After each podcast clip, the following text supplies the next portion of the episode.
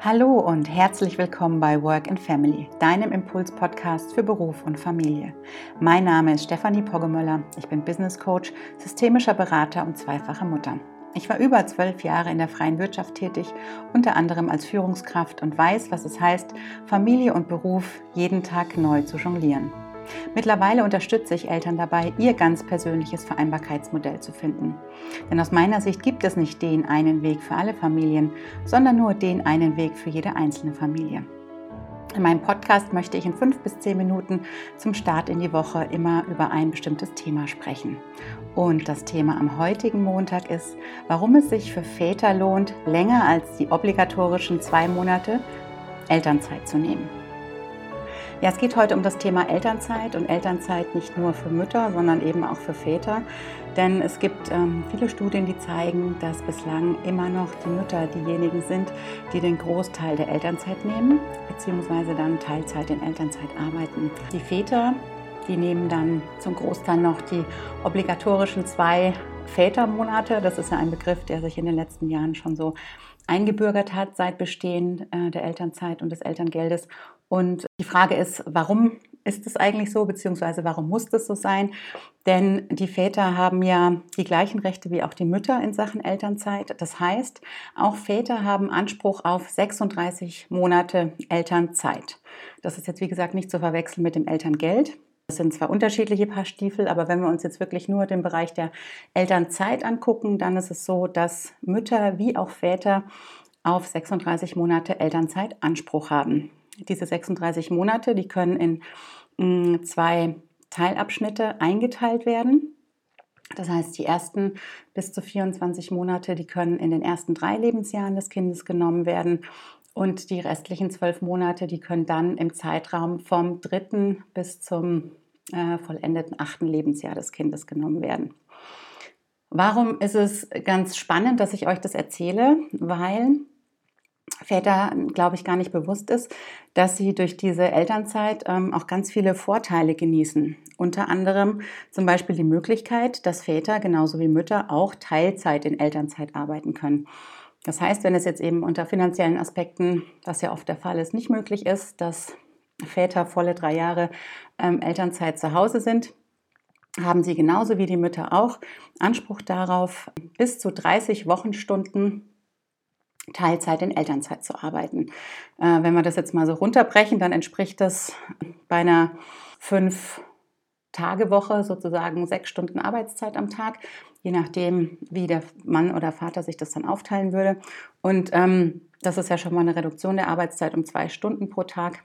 Und das ist eine Zeit, die ja oftmals schon Entlastung bringen kann, wenn es zum Beispiel darum geht, am Nachmittag das Kind aus dem Kindergarten abzuholen oder aus der Krippe oder es eben morgens in den Kindergarten zu, springen, äh, zu bringen und dann ähm, später im Büro mit der Arbeit anzufangen. Und das heißt, wenn ihr diese Möglichkeit in Anspruch nehmt, also Teilzeit in Elternzeit arbeitet, dann steht euch tatsächlich mehr Zeit mit der Familie zur Verfügung und das entlastet auch euren Familienalltag. Das ist natürlich eine Sache, die ja gemeinsam mit der, mit der Partnerin oder dem Partner besprochen werden muss. Auf der anderen Seite hat die Partnerin natürlich dann auch die Möglichkeit, wiederum mehr zu arbeiten und gehaltlich kann sich das dann ganz gut ausgleichen, wenn eben beide Eltern Teilzeit in Elternzeit arbeiten.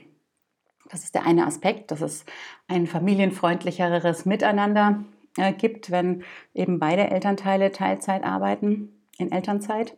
Und der andere wichtige Aspekt ist, den viele sich gar nicht bewusst machen, ist, dass während dieser Teilzeit in Elternzeit Kündigungsschutz besteht.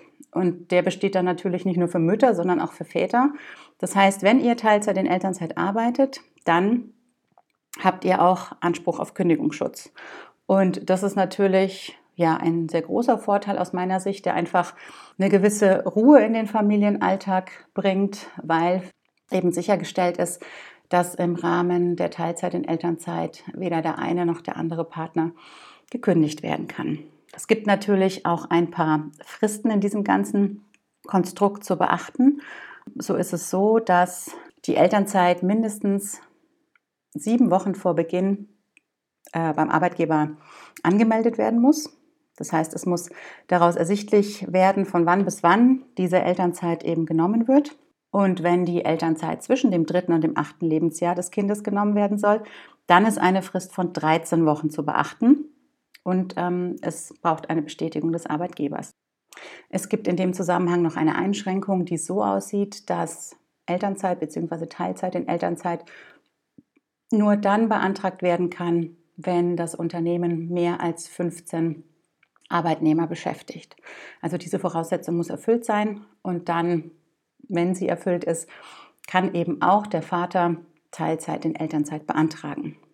Also wenn ihr gerade dabei seid, euer ja, Familien- bzw. Arbeitsmodell zu überdenken, dann berücksichtigt auch, dass sowohl Mutter als auch Vater bis zum vollendeten achten Lebensjahr des Kindes die Möglichkeit hat, Elternzeit zu beantragen bzw. Teilzeit in Elternzeit zu arbeiten, was den Vorteil hat, dass ihr dann ähm, beide als Partner eure Wochenarbeitsstunden reduzieren könnt, was euch Entlastung äh, im Alltag bringt und es besteht für beide Partner in diesem Zeitraum Kündigungsschutz und auch das ist ja eine gewisse Form der, der Sicherheit und des beruhigenden Gefühls zu wissen, ja, dass der Job innerhalb dieser Zeit einfach sicher ist. So, das war mein Impuls zum Start in die neue Woche. Ich wünsche euch jetzt angeregte Gespräche zu diesem Thema zu Hause. Ich freue mich, wenn du aus diesem Impuls etwas für dich mitnehmen kannst und ja, lass mir gerne eine Bewertung oder einen Kommentar hier auf iTunes, denn mein Wunsch ist es, dass ich mit diesen Inhalten und Impulsen natürlich viele Mütter und Väter bzw. Eltern erreiche und ähm, ja, ein kurzer Kommentar trägt dazu bei. Dann starte gut in die neue Woche und ich freue mich, wenn du auch am kommenden Montag wieder reinhörst. Bis bald.